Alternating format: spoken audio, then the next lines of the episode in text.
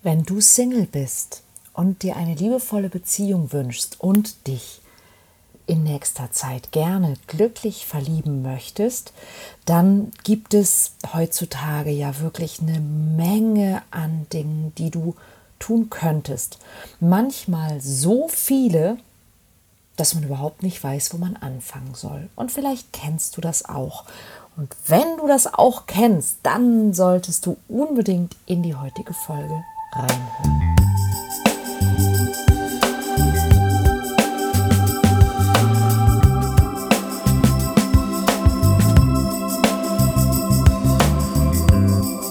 Kontaktvoll, der Podcast fürs Herz.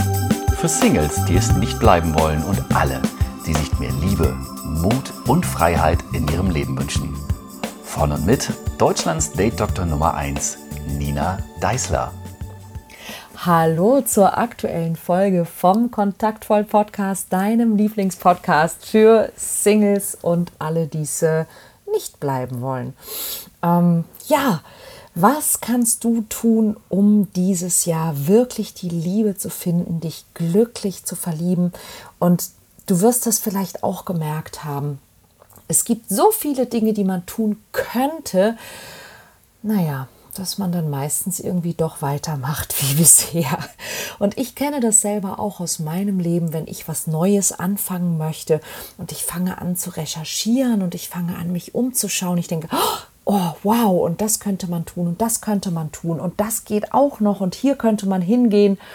Und manchmal kommt dann dieses Gefühl von, von Überforderung, von diesem, das englische Wort overwhelming, finde ich da so schön, weil da so dieses, das wie so eine, wie so eine Welle schon phonetisch enthalten ist.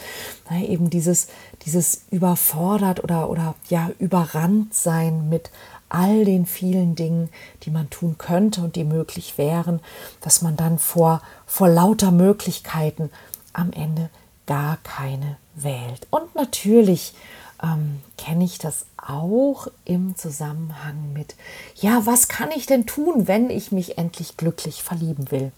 Und das genau ist der Grund, warum ich vor einiger Zeit mein System der Liebesschlüssel ähm, entwickelt habe. Und ähm, darauf möchte ich heute ein bisschen näher eingehen, denn ich habe eine Sache in den letzten Jahren gemerkt und die fand ich ganz faszinierend.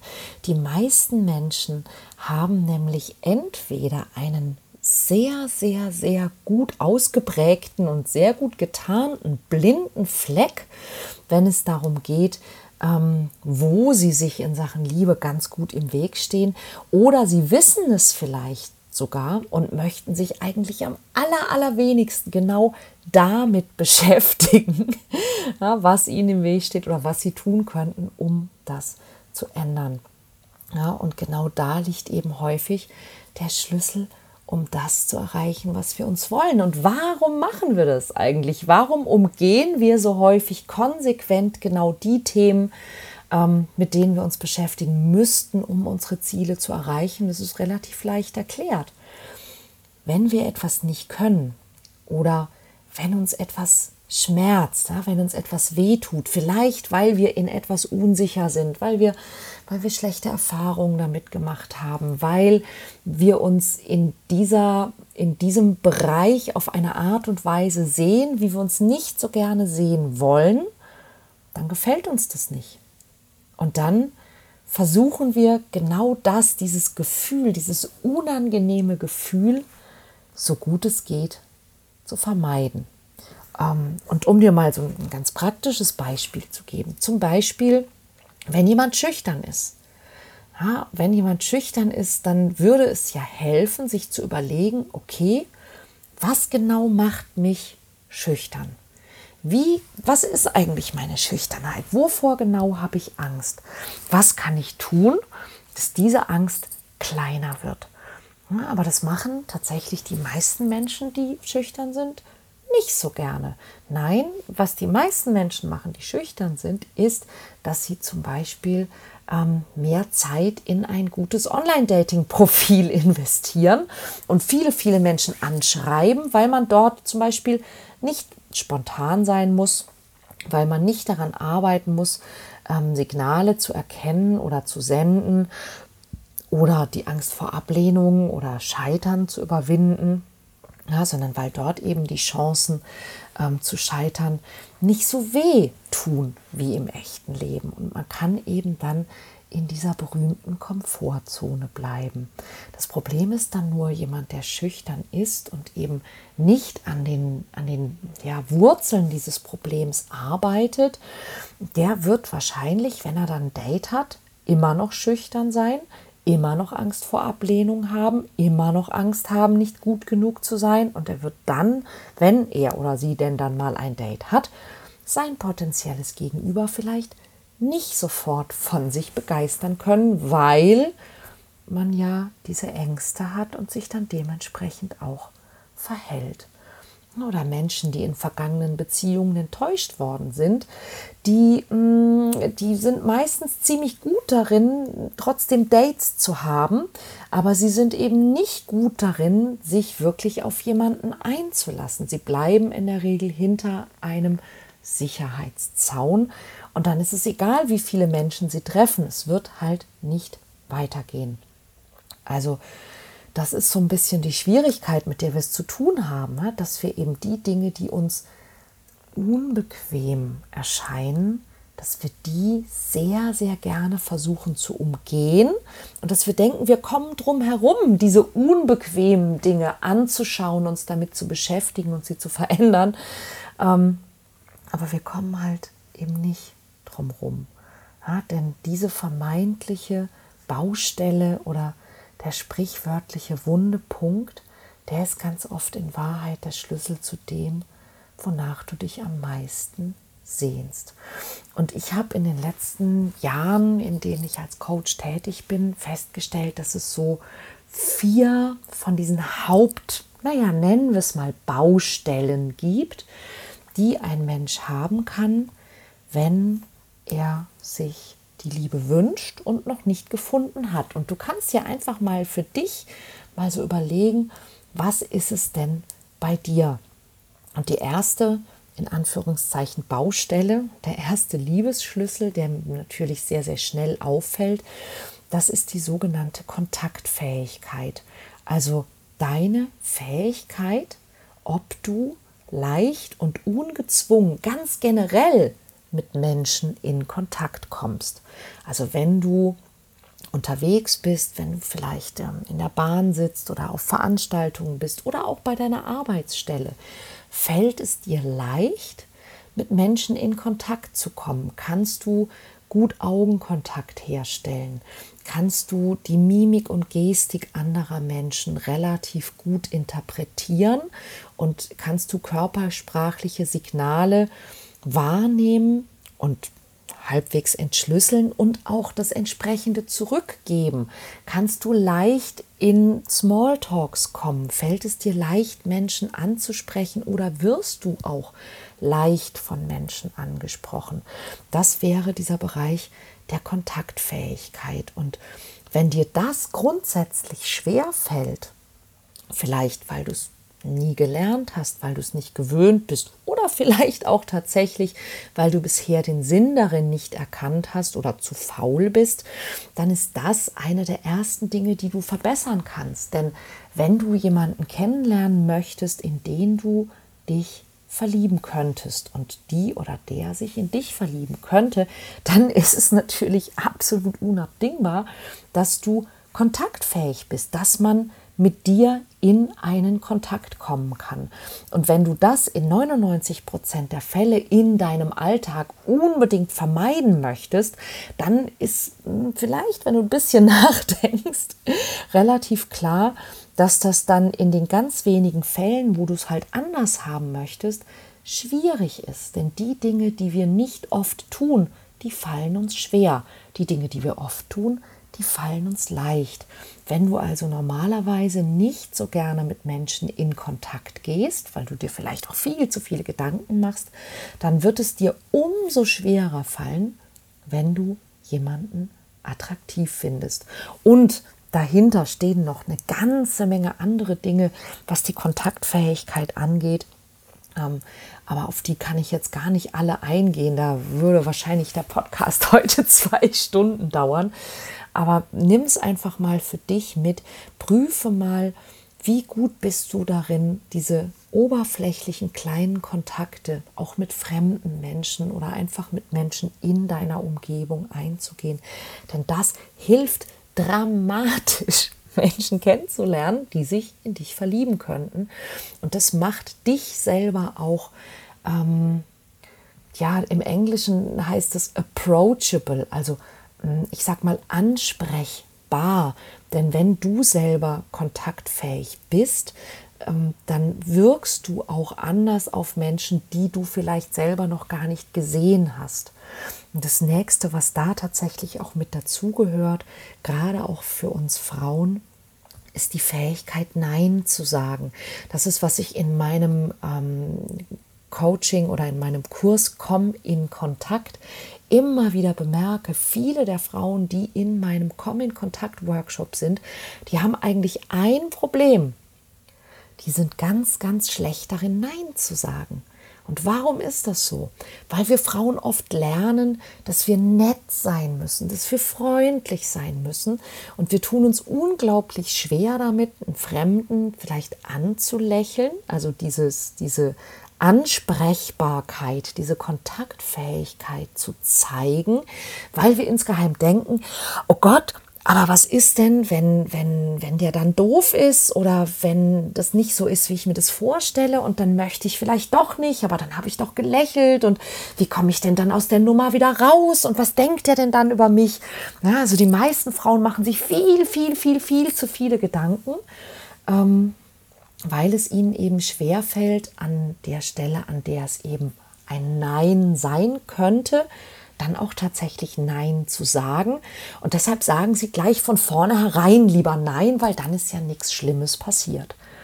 Ja, und auch das gehört zur Kontaktfähigkeit, dass ich, dass ich Nein sagen kann, wenn es Nein ist, damit ich vorher erstmal Ja sagen kann oder vielleicht, vielleicht sagen kann.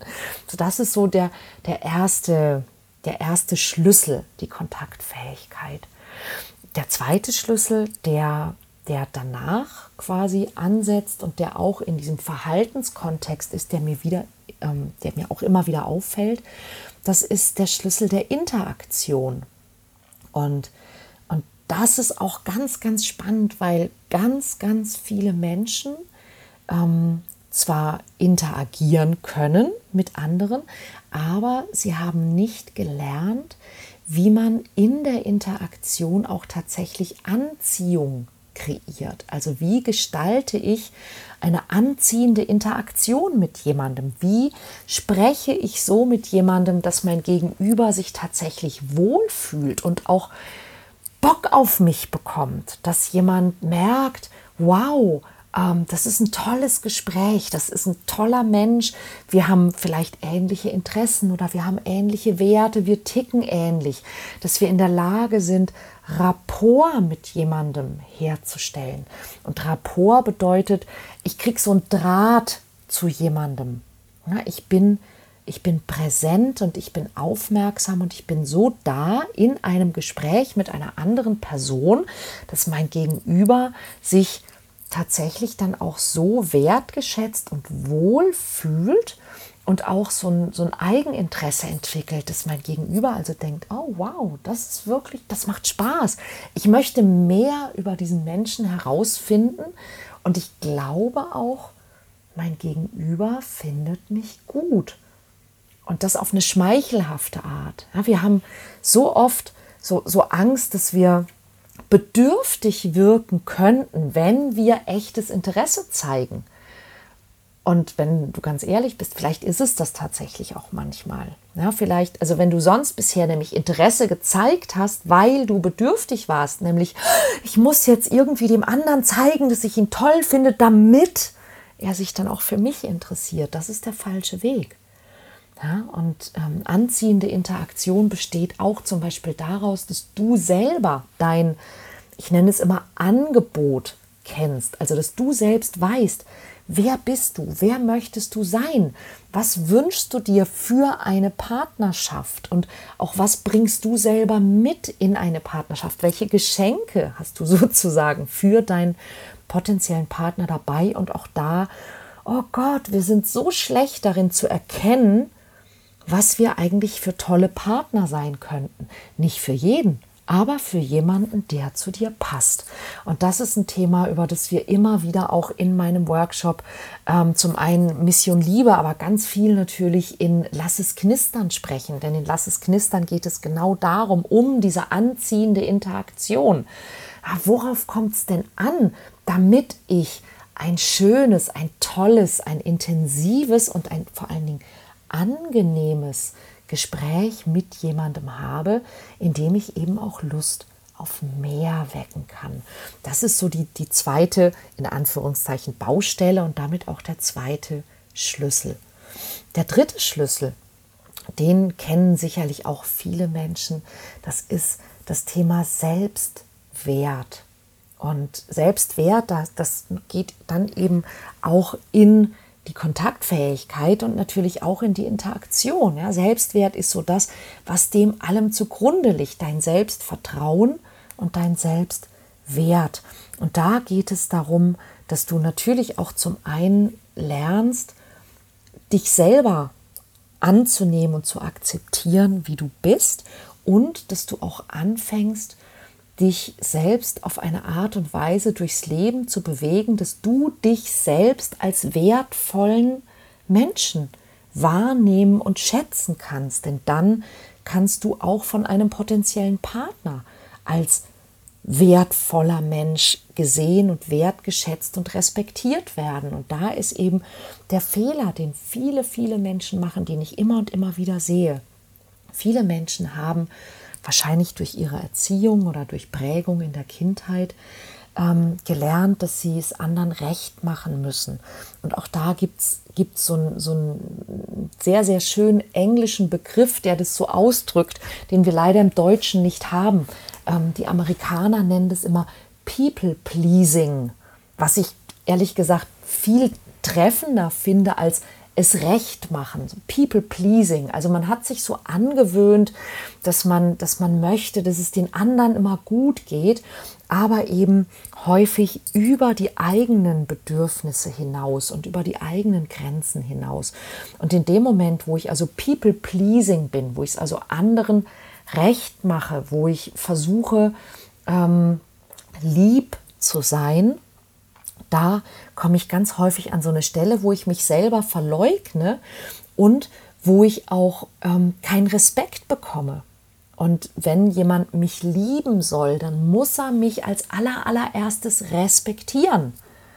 Ja, und wenn ich es jemandem nur recht mache und wenn ich nur dienstfertig bin ja, und, und nur darauf aus bin, dass es dem anderen irgendwie gut geht und dass ich mache, was, der, was ich, von dem ich denke, dass der andere es erwartet, dann werde ich den Respekt nicht bekommen. Und das ist zum Beispiel, wenn, wenn Männer häufig in der Friendzone landen. Das ist häufig der Fehler, den sie machen. Viele Männer landen in der Friendzone, weil sie möchten von der Frau gemocht werden und sie versuchen zu erraten, was die Frau denn gerne möchte, was sie von ihnen erwartet und das zu liefern.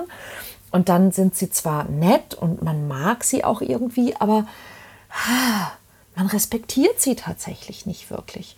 Und auch Frauen passiert es natürlich. Ne? Wenn Frauen mir immer wieder sagen, ja, ähm, ich habe schlechte Erfahrungen in meiner, in meiner Beziehung gemacht. Ganz oft ist es, weil sie selber nicht gelernt haben, ähm, sich selbst zu respektieren und einen Selbstwert zu haben und sich auch um ihrer selbst willen lieben zu lassen, sondern weil wir immer gelernt haben, wir müssen was tun, wir müssen was tun, wir müssen uns Liebe und Aufmerksamkeit verdienen. Und es stimmt tatsächlich nicht.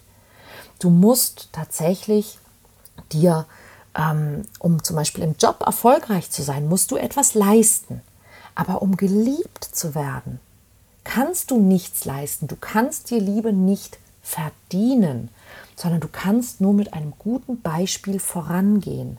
Wenn du lernst, dich so zu zeigen, dir selber dich so zu zeigen, dass du dich selbst respektieren kannst, dass du dich selbst schätzen kannst, dann werden das auch andere tun. Und das ist, was ganz, ganz viele von uns nicht gelernt haben. Das ist ein etwas längerer Prozess. Das ist der Grund, warum wir eben auch Coaching und Coaching-Programme machen, weil das kann man nicht an einem Wochenende lernen. Aber es beginnt mit einer Entscheidung. Und vielleicht hast du heute die Erkenntnis, die du gebraucht hast, um diese Entscheidung treffen zu können, zu sagen, ja, shit, Entschuldigung, ja, bitte piepen an dieser Stelle, ja, dass, du, dass du einfach gemerkt hast, Du denkst zum Beispiel viel zu viel darüber nach, was andere von dir denken könnten. Und dann versuchst du dich so zu verhalten, dass andere das denken, was du willst, dass sie denken. Und dann wird es schon kompliziert. Ja, so Selbstwert. Und der vierte Schlüssel, die vierte Baustelle, und das ist tatsächlich, und das habe ich wirklich in den letzten zehn Jahren massiv gemerkt, das ist die Stelle, wo die meisten Menschen Thema haben. Und es macht mich so, so, so traurig. Ja, und das macht aber auf der anderen Seite das, warum so viele Menschen so glücklich darüber sind, wenn sie mit mir gearbeitet haben. Das ist nämlich der Bereich der Liebesfähigkeit. Und falls du diesen Ausdruck bisher vielleicht noch gar nicht gehört hast, dann liegt es daran, dass das ein Wort ist, das ich glaube, ich sogar erfunden habe. Ich weiß es nicht, aber ich benutze das eben, ähm, weil Liebesfähigkeit ist was völlig anderes als, als Beziehungsfähigkeit. Beziehungsfähig wirst du nur durch Beziehung. Aber Liebesfähigkeit, das ist ähm, die Fähigkeit, dich auf jemanden einzulassen, die Fähigkeit, dein Herz zu öffnen. Und das ist tatsächlich das, was wir am aller, allerwenigsten gelernt haben, weil wir Glaubenssätze, Prägungen und unbewusste Verhaltensmuster aus unserer Kindheit mitbringen, die wir meistens, ohne dass wir das überhaupt gemerkt haben, von meistens unseren Eltern abgeschaut haben. Und dass wir die Art und Weise, wie unsere Eltern sich in Beziehungen verhalten, nämlich in Beziehung zueinander, wenn sie noch zusammen sind, in Beziehung zum von ihnen präferierten Geschlecht, in Beziehung zu uns und in Beziehung ähm, zu unseren Geschwistern, beziehungsweise auch wir zu unseren Geschwistern. Das, das ist ein Beziehungsverhalten und wir verwechseln sehr häufig dieses Verhalten mit Liebe. Ja, dass wir, also wenn zum Beispiel, ähm, oh Gott, es gibt tausend Beispiele, ja, aber es, und deshalb gibt es auch tausend Missverständnisse. Also ich gehe nicht zu tief rein, aber nur um dir so einen Eindruck davon zu geben. Ähm, ich bin Jahrgang 74. Mein Vater ist ganz, ganz kurz nach dem Krieg geboren. Der hatte selber einen Vater, der den Krieg miterlebt hat. Und es ist sehr, sehr häufig, dass gerade die Männer, die den, den Zweiten Weltkrieg erlebt haben, dass die mega traumatisiert sind und dass die um all das überhaupt ertragen zu können, dass die sehr hart geworden sind, dass die sehr schweigsam geworden sind. Viele davon sind Alkoholiker geworden, aber die können nicht über ihre Emotionen reden. Und vielen Frauen ging es tatsächlich genauso. Das heißt, es waren dann oft Beziehungen, in denen nicht gesprochen wurde darüber, wie es einem tatsächlich geht. Ja, und meine Eltern sind also erzogen worden von Menschen, die nicht darüber sprechen konnten, wie es ihnen tatsächlich geht. Und es nicht, weil sie nicht wollten, sondern weil die einfach so schreckliche Dinge erlebt haben, dass sie nicht konnten. Und meine Eltern, die beide nach dem Krieg geboren wurden, ähm, die sind davon geprägt worden. Das heißt, die haben selber jetzt nicht diese, diese schrecklichen Traumata des Krieges erlebt, aber sie hatten emotional verkrüppelte Eltern, um es jetzt mal platt auszudrücken oder einfach auszudrücken. Und natürlich macht es was mit ihnen. Ja, und natürlich hat es Auswirkungen auf die Art und Weise, wie sie in Beziehung miteinander umgehen. Ja, wo man an Stellen, wo man vielleicht reden sollte, wo man vielleicht sagen sollte, hey, das hat mir wehgetan oder es geht mir nicht gut oder das war schwierig für mich, eben nichts gesagt hat oder versucht hat, den anderen dahin zu manipulieren, wo man ihn gerne haben möchte. Und das schaue ich mir dann wiederum ab. Und das hat natürlich Einfluss auf die Art und Weise, wie ich mich in Beziehungen verhalte. Und das hat natürlich einen Einfluss darauf, wie meine Beziehungen laufen. Und wenn meine Beziehungen nicht gut laufen, dann ist es natürlich erstmal sehr viel einfacher zu sagen, mein Partner hat mir nicht gegeben, was ich gebraucht habe. Mein Partner hat mir nicht das Maß an Verständnis und Offenheit und Liebe und was auch immer, Commitment entgegengebracht, das ich mir gewünscht habe, das ich gebraucht hätte. Weil das, was ich hätte bringen müssen, damit das möglich ist, das ist meistens der blinde Fleck, den wir haben. Und über den denken wir natürlich nicht so gerne nach. Und wenn wir Enttäuschung erlebt haben, wenn wir enttäuscht worden sind, verletzt worden sind, betrogen worden sind, belogen worden sind, nicht bekommen haben, was wir uns gewünscht haben, verlassen worden sind und so weiter und so weiter, dann tendieren wir dazu, dass wir unser Herz verschließen, weil wir Angst haben vor einer erneuten Enttäuschung. Aber solange unser Herz verschlossen ist, können wir nicht lieben. Und solange wir nicht lieben können, werden wir auch keine liebevolle Beziehung haben. Das ist der Grund, warum es sich so lohnt, den Mut zu haben, sich genau das wirklich anzuschauen und sich genau damit zu beschäftigen. Und wenn du dich jetzt vielleicht bei der ein oder anderen Sache ertappt hast, es gibt auch auf meiner Seite www.ninadeisler.de einen kostenlosen Test. Du kannst auf der Seite gibt es einen Punkt, der heißt Dein Liebesschlüssel. Da kannst du die auch alle nochmal nachlesen. Da gibt es so eine kleine Zusammenfassung über diese vier ähm, Schlüssel, ja, diese vier in Anführungszeichen Baustellen. Kontaktfähigkeit, anziehende Interaktion, Selbstwert und Selbstvertrauen und eben Liebesfähigkeit. Und es gibt auch so einen kostenlosen kleinen Selbsttest. Da stelle ich dir acht Fragen und du kannst ja mal schauen, was trifft auf dich am ehesten zu. Und dann gibt es zu jedem einzelnen Punkt auch nochmal ein Video für dich, das du dir dazu anschauen kannst, wo ich eben auch nochmal näher auf diesen jeweiligen Punkt eingehe. Vielleicht wäre das ja was für dich. Dann lade ich dich ganz herzlich dazu ein. Schau dir das gerne an. Und ansonsten hoffe ich, dass wir uns natürlich auch zum nächsten Podcast wiedersehen. Teile diese Folge gerne mit Menschen, die dir etwas bedeuten, denn ich glaube, wir alle ähm, hätten es verdient, dass wir unsere Schlüssel finden und ähm, ja, zueinander finden. Das wäre eigentlich noch viel schöner, oder? also teile gerne diese Podcast-Folge mit Menschen, die du magst, mit Menschen, die es gebrauchen können und vergiss nicht, falls nicht schon, äh, nicht schon passiert, nicht schon geschehen, wollte ich sagen, genau, falls nicht schon geschehen, ähm, den Podcast, wo auch immer du ihn gerade hörst, zu abonnieren, damit du auch nächste Woche Bescheid bekommst, wenn die neue Folge startet. Bis bald!